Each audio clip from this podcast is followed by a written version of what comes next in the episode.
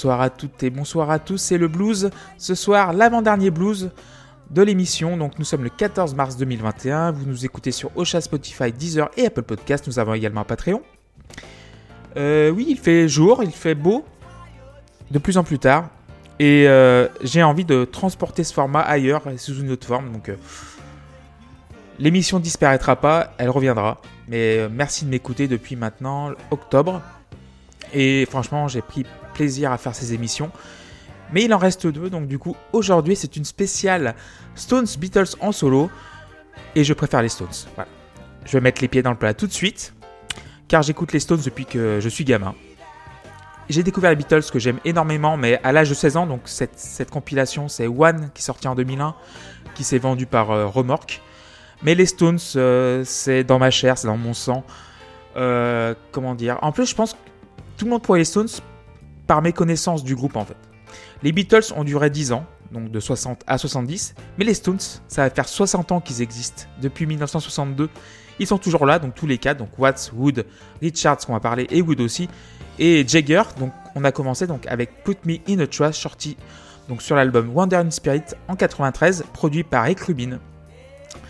La carrière de Jagger, j'aime pas, c'est bof quoi, je suis pas fan avec Cheese de Boss. Donc c'est en fait Jagger est pour moi qui est déjà le frontman le meilleur frontman de l'histoire du rock and roll. Et ensuite, en fait, par contre, la carrière solo, j'ai vraiment beaucoup de mal. Enfin, pas beaucoup de mal, mais c'est pas ma cam, quoi. C'est plus. Euh, c'est dance, soul, funk. Mais bon, euh, sa voix euh, sauve tout.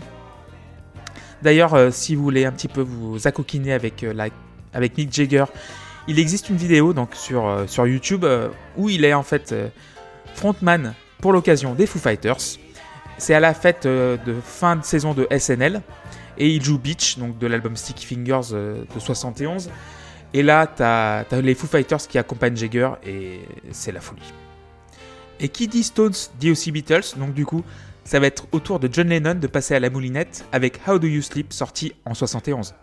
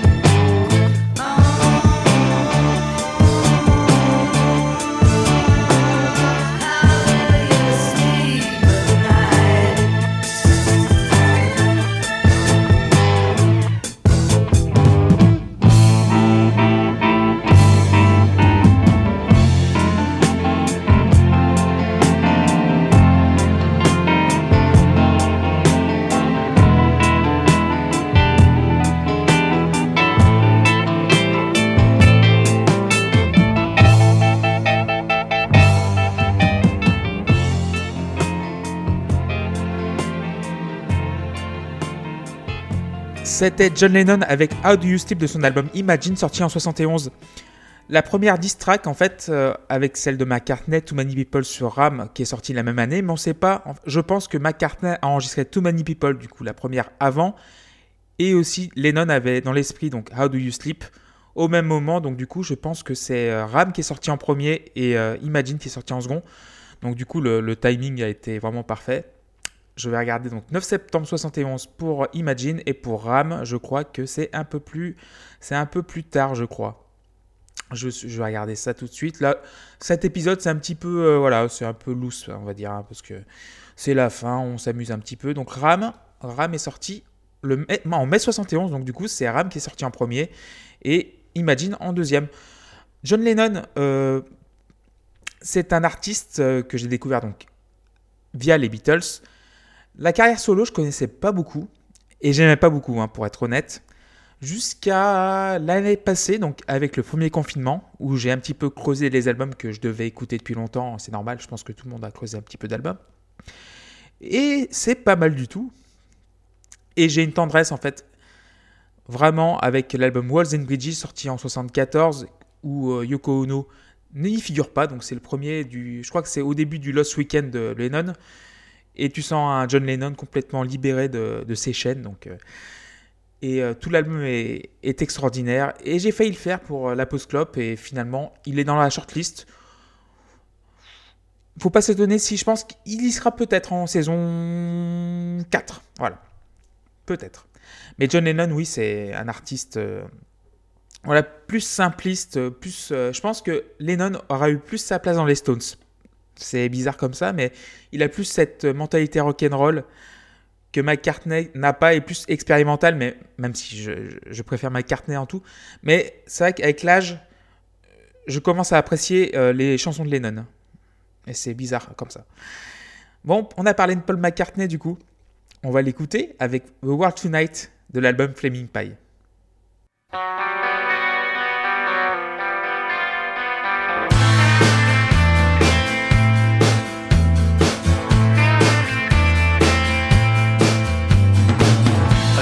You sitting at the center of a circle.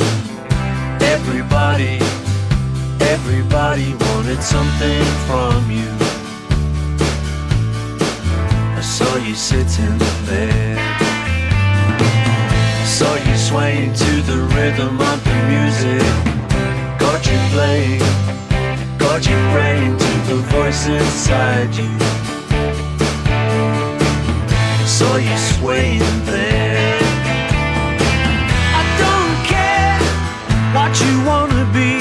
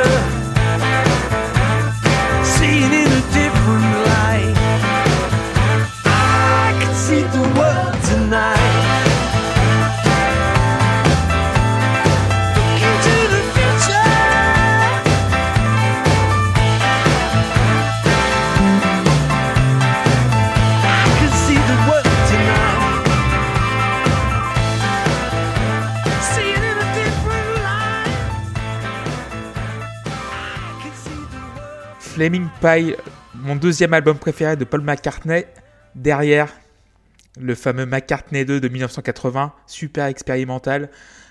Paul McCartney, bah, c'est Paul McCartney, quoi, c'est le, sang aussi, euh, que je préfère à Lennon, euh, toujours maintenant, toujours après une vingtaine d'années à écouter les Beatles.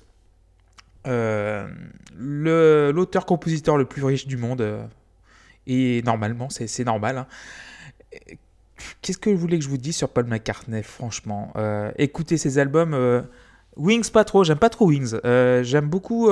si, London Town, qui est le dernier. Non, Back to the Egg, qui est le dernier, qui est un petit peu branque-ballant et un petit peu bancal et que j'aime bien. Sinon, oui, il y a Tug of War que j'adore. Pipe of Peace aussi, qui est sous-estimé. Après, donc Flower in the Dirt, je avec Costello, je crois, à la production ou pas loin. Ça va, mais pas top. Mais oui, Flaming Pie, coproduit par Jeff Lynne et George Martin. D'ailleurs, cet album qui aurait dû sortir un petit peu plus tôt, mais vu qu'il y a eu l'anthologie des Beatles euh, sur le feu en 94-95, il en est ressorti galvanisé. Il a pris sa guitare, euh, sa batterie, parce que McCartney, je crois euh, sur cet album, bah, comme tous ses albums, joue de tous les instruments un petit peu à la fois, donc tant mieux.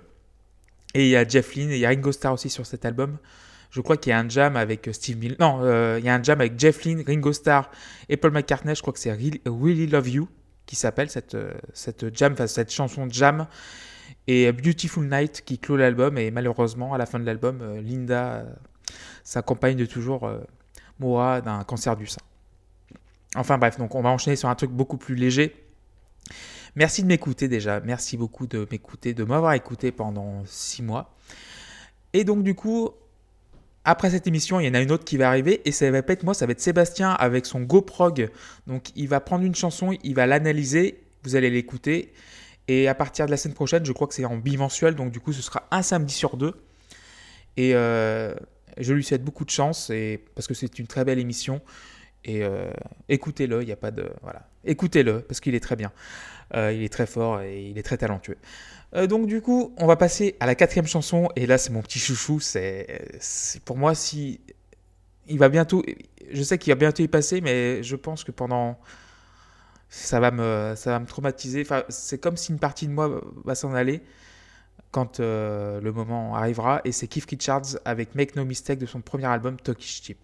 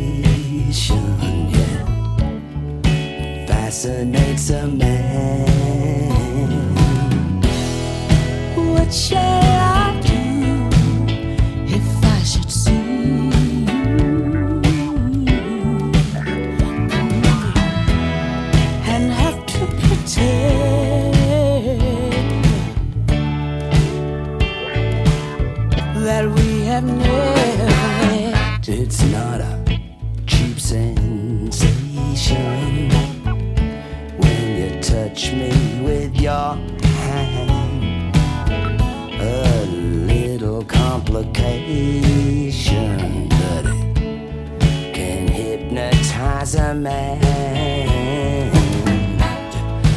How we gonna hide it?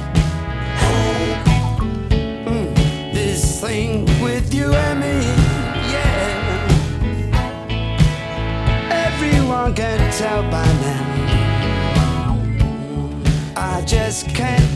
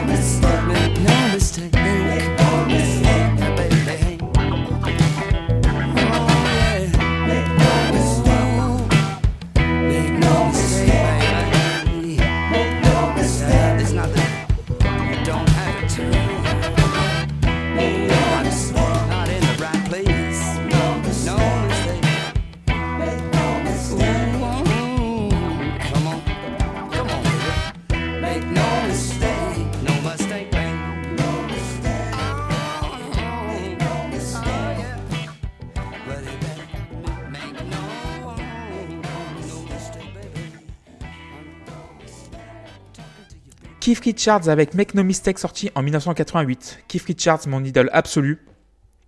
Pour moi, le plus grand guitariste de l'histoire du rock'n'roll, le plus grand riffman. On me beaucoup à la gueule euh, quand je dis ça, mais c'est vrai. Euh, je trouve qu'il y a une pureté dans, dans sa démarche artistique. C'est, il est sincère, il n'est pas prétentieux pour un sou. Il sait très bien ce qu'il vaut. Et euh, quand tu ponds franchement des riffs comme euh, ceux de Satisfaction ou de Brown Sugar ou Tom Lindas ou Happy ou Connection ou, il y en a plein d'autres, il y a aussi euh, Wanna Hold You aussi, enfin bon il y en a plein. Et pour moi genre le fait d'essayer, en fait son but dans la vie c'est pas d'être, en fait d'être à la hauteur de ses idoles, il, il sait très bien que lui il n'y arrivera jamais de son propre aveu. Et euh, ça ça me marque. Et je pense que la pureté de cette démarche là euh, remporte tout quoi. Il connaît son art, il connaît sa musique. Euh, il, a, il a cherché Johnny Johnson, donc le pianiste de Chuck Berry, qui, qui se faisait franchement, franchement empalé par, euh, par Chuck Berry, parce que Chuck Berry est un, est un radin. Il l'a rappelé pour un film en 1986, donc Hail, Hail, Hail, Rock'n'Roll. Il l'a introduit ensuite donc, euh, au Rock'n'Roll Hall of Fame avec euh, James Burton, donc le guitariste euh, d'Elvis Presley. Et lui se considère toujours comme un sideman, pas comme un frontman. Donc du coup, à côté d'un gars qui, qui danse euh, avec les grosses lèvres, comme disait, comme voilà, comme Mick Jagger quoi. Et que puis-je dire de plus? Pour moi, c'est c'est une partie, une partie de moi, c'est lui. C'est grâce à lui qu'il y a une émission là que vous écoutez en ce moment. Puisqu'il m'a appris, donc il m'a, il m'a dit que Led Belly existait, il m'a dit que Willie Dixon c'est bien, il m'a dit que Muddy Waters c'est, l'alpha et l'oméga du blues. Et, et oui, il faut arrêter de le sous-estimer comme ça parce qu'on a toujours une fausse image de lui alors que c'est, pour moi c'est un puriste. Et euh, d'ailleurs, si vous voulez un petit peu euh, apprendre euh, des choses sur le Gus, il y a un documentaire sur Netflix qui s'appelle Under the Influence et qui est vraiment très chouette. Et c'est une très bonne porte d'entrée si vous voulez découvrir Keith Richards. Euh, comment enchaîner là-dessus? Oui, on va enchaîner avec Ronnie Wood pour terminer cette émission, cette spéciale. Merci de m'écouter encore une fois. Euh, ça me fait plaisir de parler de blues. Ça fait six mois que j'en parle maintenant, mais on n'est pas beaucoup à, m'écouter, mais bon, c'est toujours, euh, toujours chaleureux, donc ça me fait plaisir. En fait, cette émission, je la fais vraiment pour plaisir et faire découvrir des artistes qui sont pas découvrables autrement que par cette émission. Et du coup, on va terminer avec Ronnie Wood, avec, la, à la guitare, George Harrison, puisque les deux ont coécrit cette chanson qui s'appelle Far East Man, sortie en 73. Ronnie Wood, euh, le guitariste lead des Rolling Stones depuis 1975, euh, peintre euh, accompli. Regardez son compte Twitter, donc Ronnie Wood, il, poste certaines œuvres, il a fait aussi des bouquins d'art. Et le CV parle de lui-même. Donc, il est bassiste du Jeff Beck Group. En étant bassiste de Jeff Beck, c'est pas mal. Il a fait partie aussi des Faces. Euh, son pote de toujours, c'est Rod Stewart. Et, euh, et il est devenu guitariste lead des Rolling Stones en 75. À la guitare, il y avait George Harrison, du coup, à la guitare slide. Donc, même sur How Do You Sleep, il est aussi à la guitare slide. Donc, Harrison est un petit peu, euh, planqué dans, cette émission. Et il a sorti sa propre version de Far sur son album Dark Horse, sorti en 74. Mais celle de Ronnie Wood n'est pas connue du tout, donc du coup, euh, je voulais vous la faire découvrir. Et pour la dernière fois, donc du coup, la semaine prochaine, samedi, donc avec, avec Seb, euh, avec son GoProg, et moi le dimanche, donc pour la dernière émission du blues. Et en attendant, donc euh, je vous souhaite un bon dimanche. Et pour la dernière fois, je vous souhaite euh, de me retrouver à l'heure de sa cartoon la semaine prochaine. Je vous embrasse tous et toutes. Ciao, bisous.